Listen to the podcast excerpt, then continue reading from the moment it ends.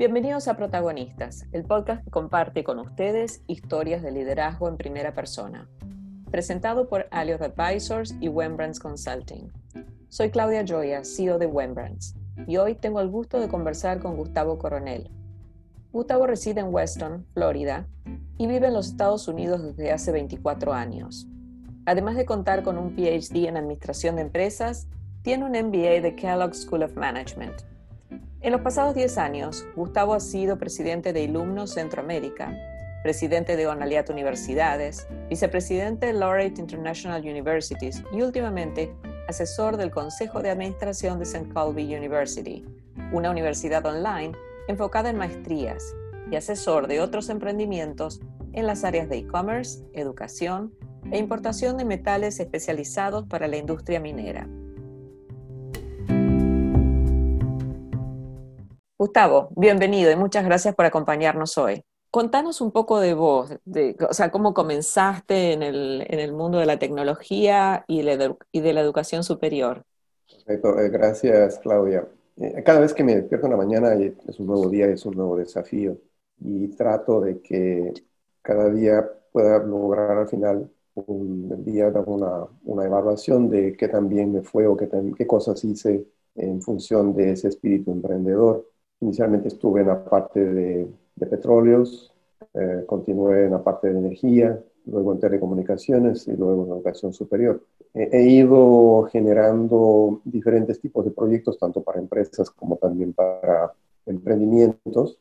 Y el tema de telecomunicaciones nació por una oportunidad que tuve de parte de Motorola de venir a Estados Unidos en un proyecto de liderazgo Inicialmente se pensaba que iba a ser de 18 meses y bueno, ya llevamos más de 20 acá en Estados Unidos, que me dio esa oportunidad de poder ingresar en un mercado diferente con un líder de educación, pero un líder de telecomunicaciones como Motorola, hablando de 1996. Y también a través de generar diferentes tipos de emprendimientos dentro de las empresas. Me permitió, especialmente cuando estuve con Nokia, entrar en el entrenamiento de personal, especialmente al, personal que trabaja o trabajaba en los puntos de venta.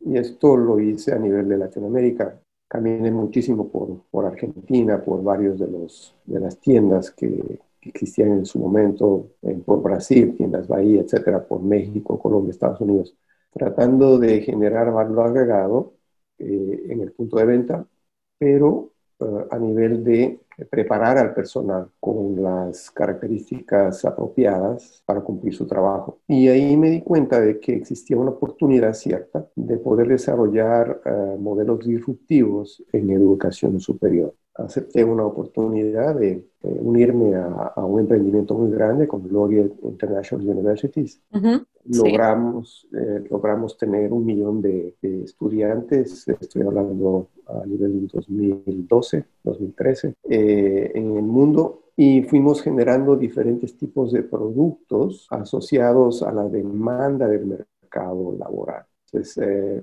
yo creo que fue un, un, salto muy interesante en mi vida, pero al mismo tiempo una oportunidad como para poder generar modelos disruptivos diferentes con emprendimientos diferentes, aún trabajando con empresas, pero como empresas con espíritu emprendedor.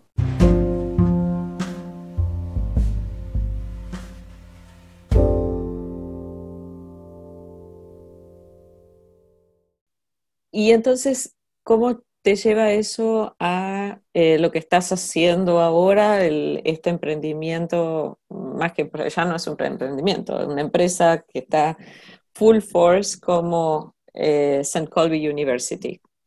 Bien, eh, University nació de una oportunidad hace prácticamente cuatro años, cinco años, una alta demanda de, en Latinoamérica de cursos o programas de posgrado eh, en el área de negocios, pero en español con titulación americana.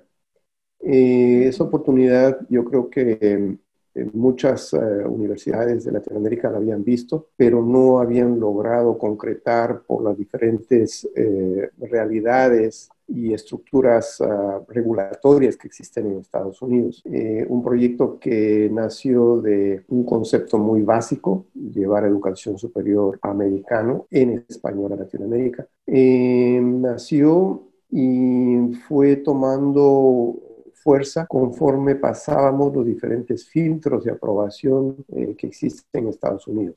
tú puedes imaginar que en Estados Unidos normalmente una universidad ofrece programas en, inglés. Normalmente empieza con programas de pregrado, presenciales. Y en su momento la visión que, tuvimos como emprendedores, eh, conjuntamente con mi esposa y, otras personas, nos enfocamos directamente en, en un segmento completamente apropiado a lo que es Latinoamérica. Programas en línea, programas en el área de, posgrados, eh, programas en el área de los negocios y con un nivel de precio muy asequible a, la realidad de Latinoamérica en español. Eh, yo creo que se entró a, llenar un vacío que hasta ahora todavía no hay en universidades que estén ofreciendo ese tipo de, soluciones con todos estos parámetros, pero nació de, de entender una necesidad y de una decisión como emprendedor a lograr, obviamente, mi propia misión como, como individuo, como miembro de, la sociedad, eh, pero también como una oportunidad de, de, desarrollarme profesionalmente y obviamente poder hacer algo diferente a lo que estaba haciendo, es decir, en vez de estar trabajando para alguien, lograr un ingreso propio. La pandemia obviamente cambió las reglas de, juego, de movimiento, de, todo, ¿no? ¿Cómo, ¿Cómo, afectó, cómo impactó a la industria en general de la educación superior y al, día a día, ¿no? Al, trabajo en particular de lo que uno, de lo que tú haces en la universidad? Bien, eh, Claudia, déjame ir antes de eso a, a los grandes rubros. Sí que hemos visto se han desarrollado muy fuertemente por efectos de la pandemia. El uno, el tema de telemedicina. Yo creo que tenemos una oportunidad gigante en Latinoamérica de poder desarrollar una estructura que de un servicio a personas a través de telemedicina. Acá en Estados Unidos ya hay unos pequeños booths en los cuales la persona puede ir, puede eh, conectar personalmente a, a toma de pulso, a la toma de oxígeno, eh, y eh, ya un doctor o una enfermera eh, a través de una pantalla le establece un diálogo y define, al menos tener los primeros uh, chequeos médicos o de laboratorio. algo que yo creo que a nivel de Latinoamérica lo podríamos hacer muy fácilmente, telemedicina. una explosión a nivel de e-commerce, todo lo que estamos haciendo actualmente acá en Estados Unidos, comprando a través de, de Amazon o comprando en forma eh, en línea, por ejemplo, todo lo que es eh, eh, los, los, productos de, consumo en el hogar. yo creo que todos estamos haciendo el pedido y vamos a una hora determinada a retirar los productos de, de, de los supermercados, etcétera que ahí hay otro, otra oportunidad también en Latinoamérica muy grande y acá se ha desarrollado muy fuertemente. El tercer punto es, yo creo que es el tema de educación en línea. Definitivamente todos estamos mirando que la educación en línea vino para quedarse con diferentes tipos de experiencias. Hay instituciones eh, de educación primaria, secundaria, que han volcado los contenidos de sus clases, igual en educación superior, han volcado esos contenidos a una plataforma y a través de Zoom están apoyando a los estudiantes. Algo muy básico, pero que tiene que evolucionar. Y ahí en esa línea, pues directamente, pues eh, nosotros con, con University eh, vemos una oportunidad muy grande. Y el cuarto punto es a nivel de suministro automatizado. Y esto, esto va un poquito más al tema de, de empresas, en donde ya no las personas van y toman los componentes o las, las órdenes que vienen a través de, de, los clientes ya no lo toman personalmente, sino que son robots que van a, las, a los warehouses, que se llaman las bodegas, toman los diferentes componentes, los colocan dentro de una, de una ah, canastilla y van a un proceso de juntarlos para poder entregar al cliente final o enviárselo por correo, etc.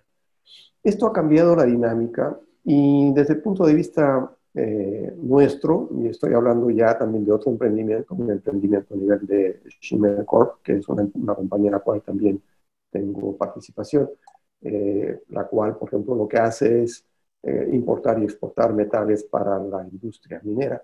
Y realmente lo que la pandemia nos trajo fueron oportunidades. Punto uno, porque tú puedes entender, estudiantes que están requiriendo estudiar en línea, creció, la demanda está ahí. Muchas personas eh, se quedaron sin trabajo. Hay una correlación directa entre personas eh, quedándose sin trabajo versus personas, esas mismas personas tomando cursos de posgrado. Ha existido un, crecimiento muy fuerte a nivel de estudiantes tomando eh, cursos de posgrado y microcertificaciones también.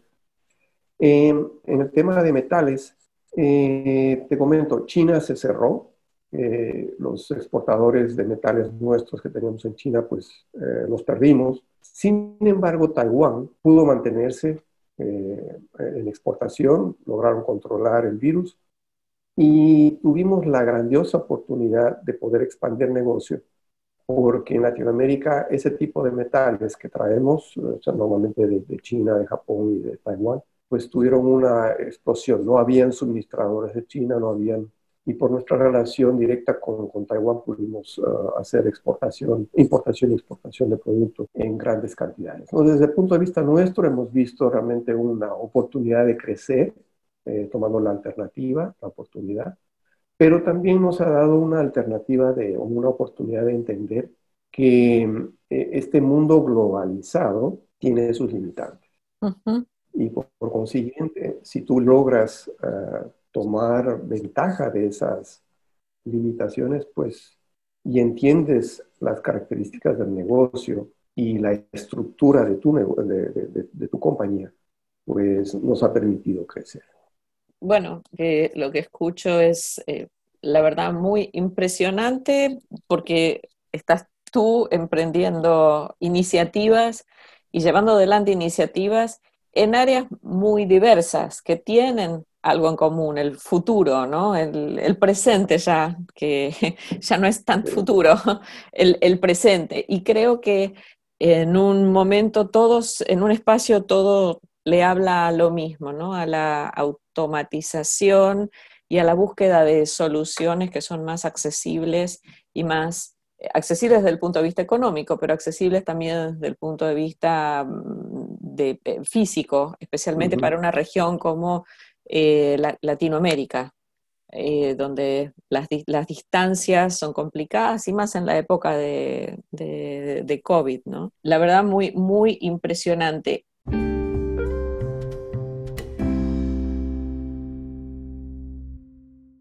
¿Dónde encuentras los mayores desafíos? ¿Dónde sientes? Hablaste en un momento del tema, en caso de y las certificaciones, que son obviamente razonables. ¿Dónde encontrás los desafíos en estos proyectos que estás llevando adelante en general? Bien, eh, los, desafíos se dan especialmente en la posibilidad de expandir negocio eh, por la coyuntura que tenemos. Pero al mismo tiempo nos estamos dando cuenta de que al entender esos, ese tipo de, límites, me pongo el caso específico, en este momento eh, una persona que quisiese, quisiese de Latinoamérica lograr una, una maestría en administración de empresas, un MBA de una universidad eh, en línea, la voy a poner estatal, por ejemplo, eh, Universidad de Florida, el precio normal está sobre los 25 mil dólares. Entonces, eh, hay un limitante muy fuerte para esas personas en Latinoamérica poder acceder y tener el dinero como para poder eh, optar por ese tipo de programas. En, eh, en St. Cloud University ese mismo, ese, ese, mismo programa está alrededor de, de 7 mil dólares, un título americano, eh, lo cual lo vuelve muy accesible.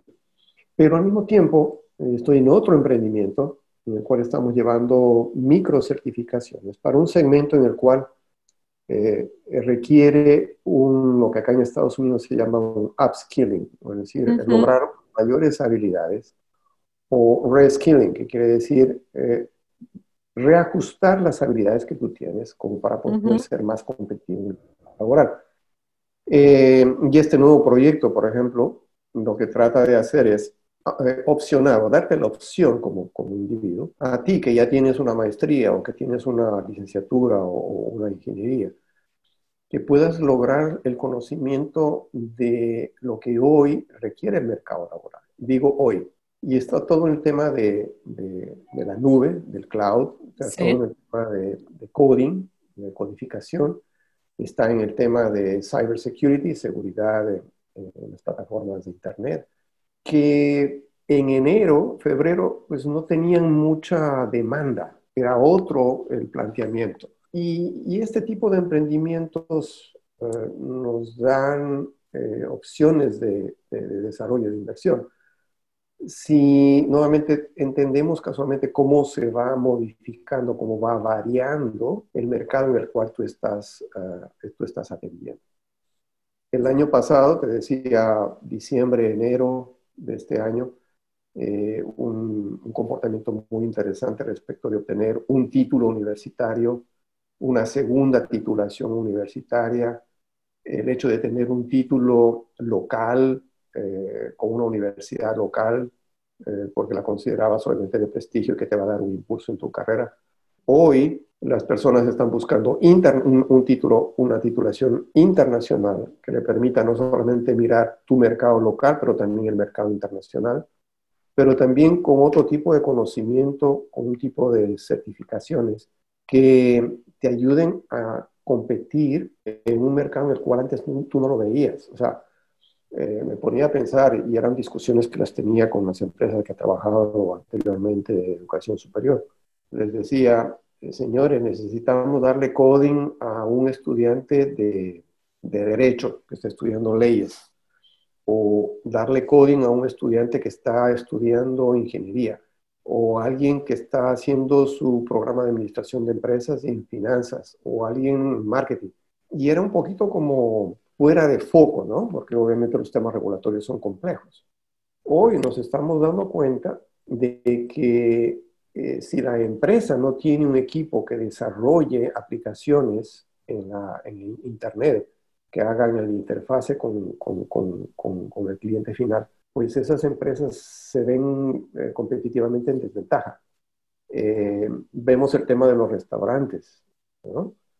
hoy ya lo pides eh, Uber Eats, era anteriormente, hoy vas directamente al restaurante y lo pides para poderlo retirar o te lo envían.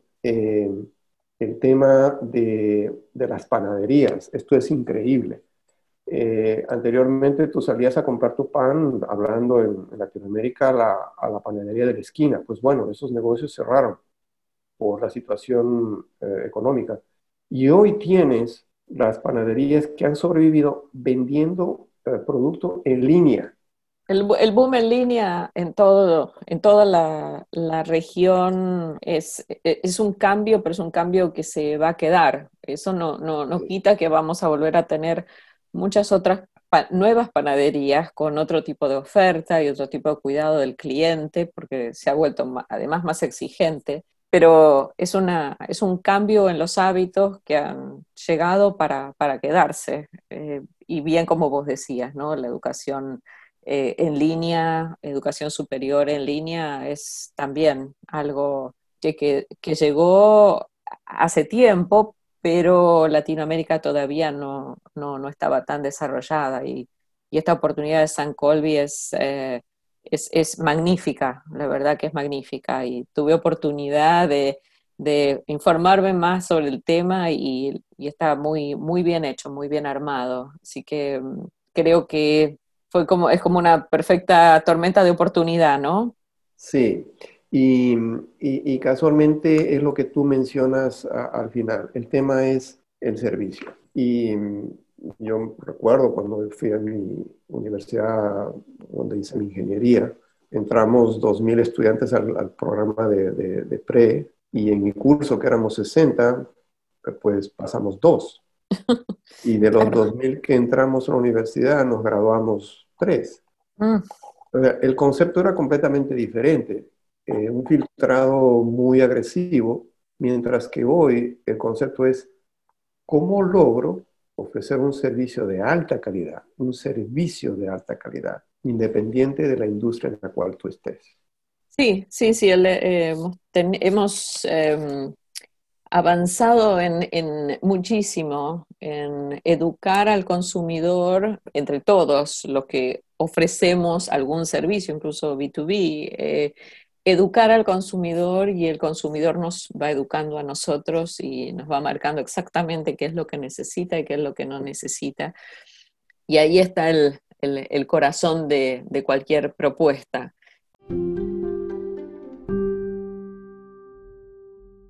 A ti como líder, ¿qué es lo que más sientes a lo largo de este tiempo con tu espíritu emprendedor eh, y con todos los sectores que has eh, tocado a lo largo de, tu carrera profesional? ¿Qué es lo que sentís que un líder debe tener y mantener a lo largo de su carrera? Bien, eh, el, primer punto es tener completa claridad de los objetivos de negocio que tú quieres lograr acá en Estados Unidos le llamamos los Key Performance Indicators.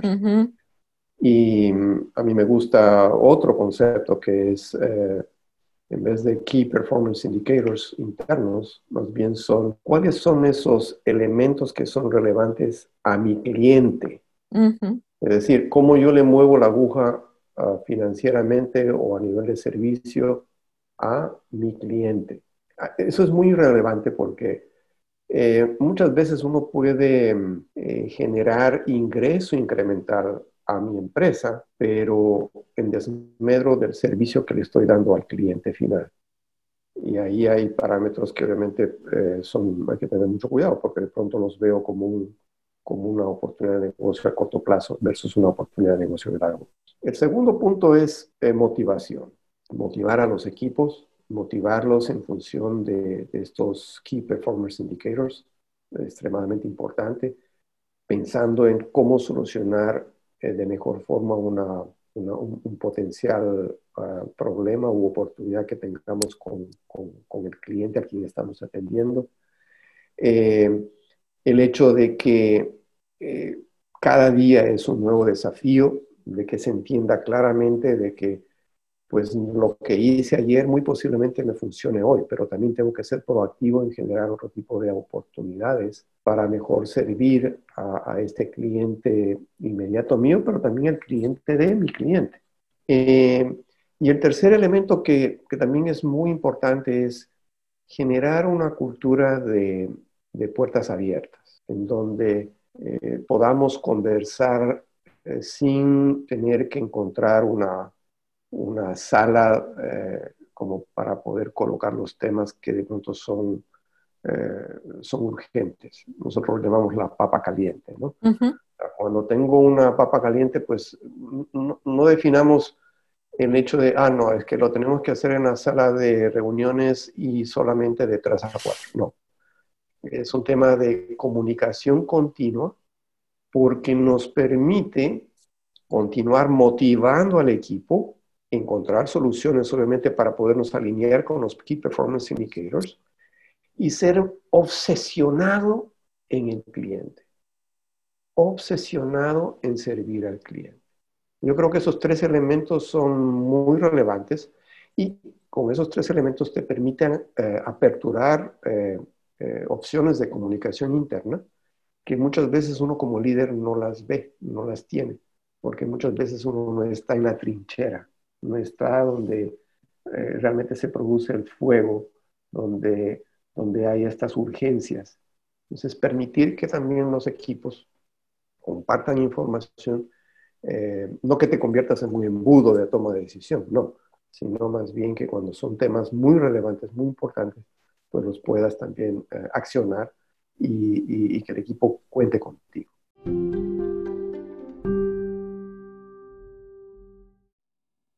Tú trabajas con em, varias generaciones al mismo tiempo.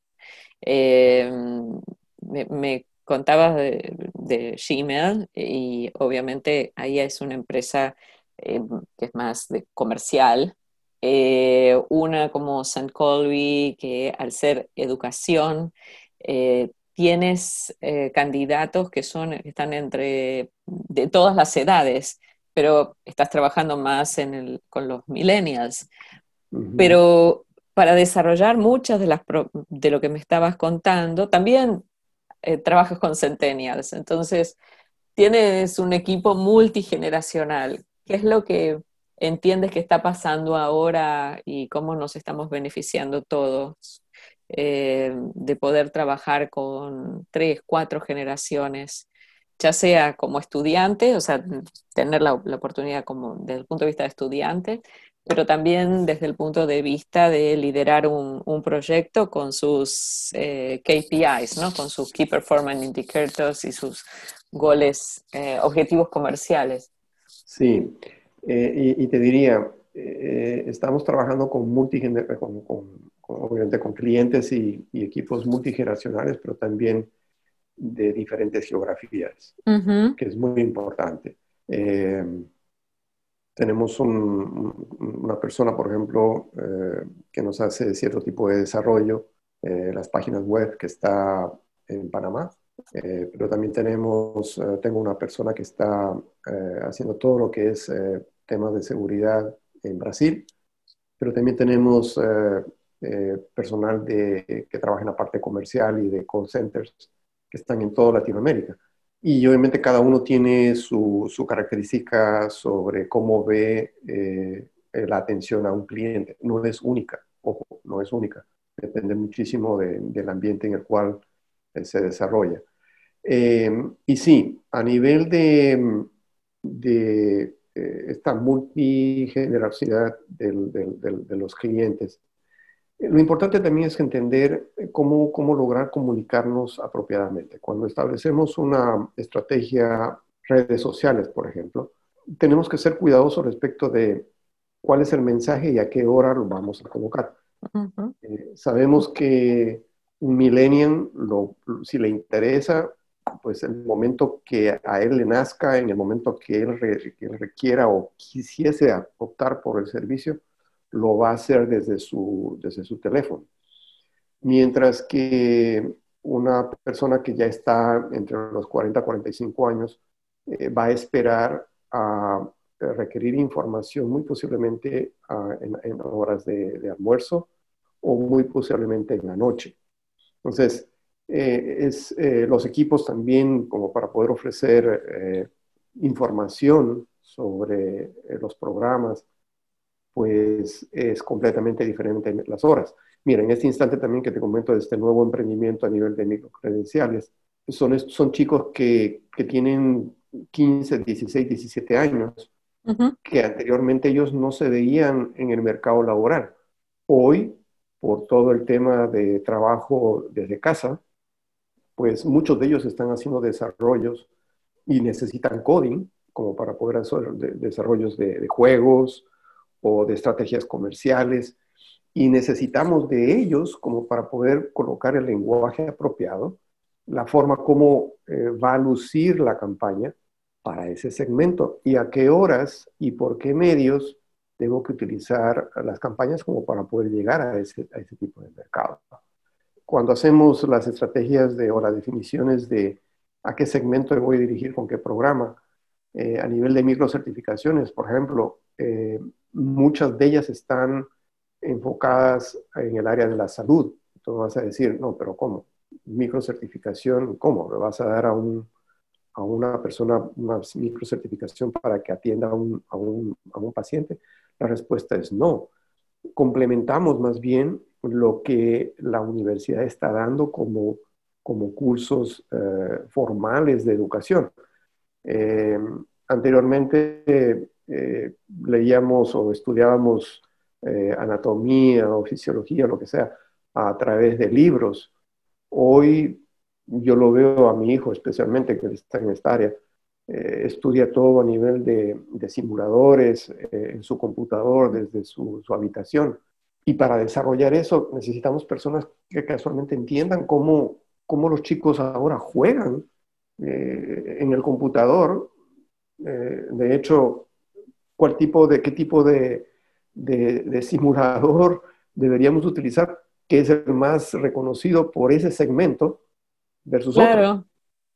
O sea, cuestiones que antes no las veíamos y, y que admira ese mismo curso de pronto para una enfermera que tiene 45 años, pues dice, oye, eh, yo no sé manejar los cuatro dedos para hacer la simulación, cuatro dedos de cada mano.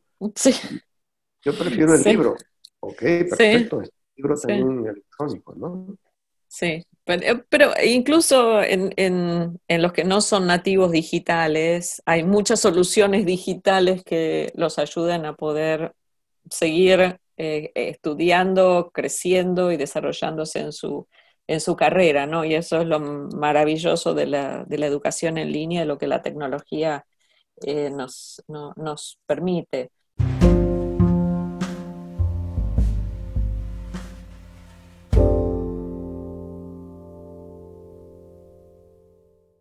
Me quedaría, la verdad, horas hablando eh, contigo, Gustavo, y lo vamos a hacer, em, pero para eh, respetar un poco el, tiempo del podcast de nuestros, de nuestros oyentes. Si quisieras compartir alguna experiencia eh, con otros líderes, otros emprendedores, otros innovadores, algún tip, algún mantra que tengas que, que, que creas que pueda ser uno de tantos, pero un gran consejo para otros protagonistas que están construyendo historias de, éxito. ¿Cuál sería? Mira, eh, va a sonar eh, paradójico, pero yo creo que también es eh, relacionado a, la forma como, como me he ido formando. Yo creo que es muy importante entender tus límites de profesionales, de conocimiento, de físicos, de manejo de personal, de cómo manejas el estrés. Es importantísimo entender tus límites. Y una vez que entiendes tus límites, estableces una estrategia como para poder eh, eh, aliviar ese tipo de límites o solucionar ese tipo de límites. Eh, yo creo que los emprendedores de por sí somos eh, muy adversos al riesgo, al riesgo nos encanta y muchas veces eh, dedicamos más de las 20 horas de trabajo y, dormimos muy poco. Eh, y casualmente nos, nos, nos, afecta al final porque pues, ninguna persona puede trabajar 20 horas por día, 7, horas a la, 7 días a la semana.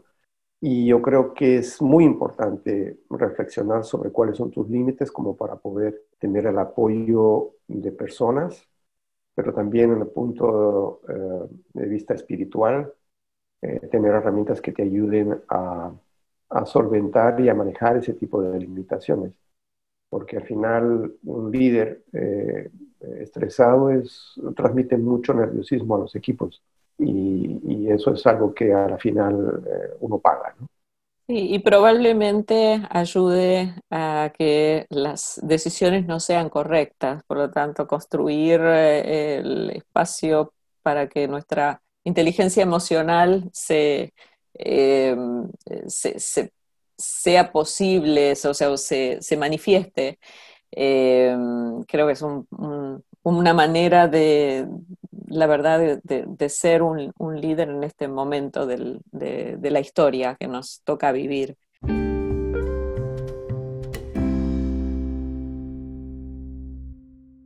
Eh, yo te estoy muy agradecida eh, por tu tiempo y te felicito por una trayectoria profesional tan inspiradora. Muchas gracias, Claudia, y siempre abierto a poder compartir eh, cada vez eh, uno aprende también cuando hace este tipo de reflexiones, uno aprende. Y hoy también he aprendido eh, mucho de esta, de esta charla, así que muchas gracias. Gracias a ti. Un, un abrazo. Igualmente, gracias. Esperamos que este espacio con los protagonistas sirva para conocer otras experiencias e inspirar nuevas ideas. Esto ha sido todo por hoy. No se pierdan nuestro próximo encuentro, en el que continuaremos conversando con los protagonistas de este momento tan especial y desafiante para las organizaciones, los negocios y las personas. Los invitamos a seguirnos en Spotify, Apple Podcast y en nuestras redes sociales de Arias Advisors y Wembrands Consultings. Protagonistas es producido por Malu Ceballos. Hasta la próxima.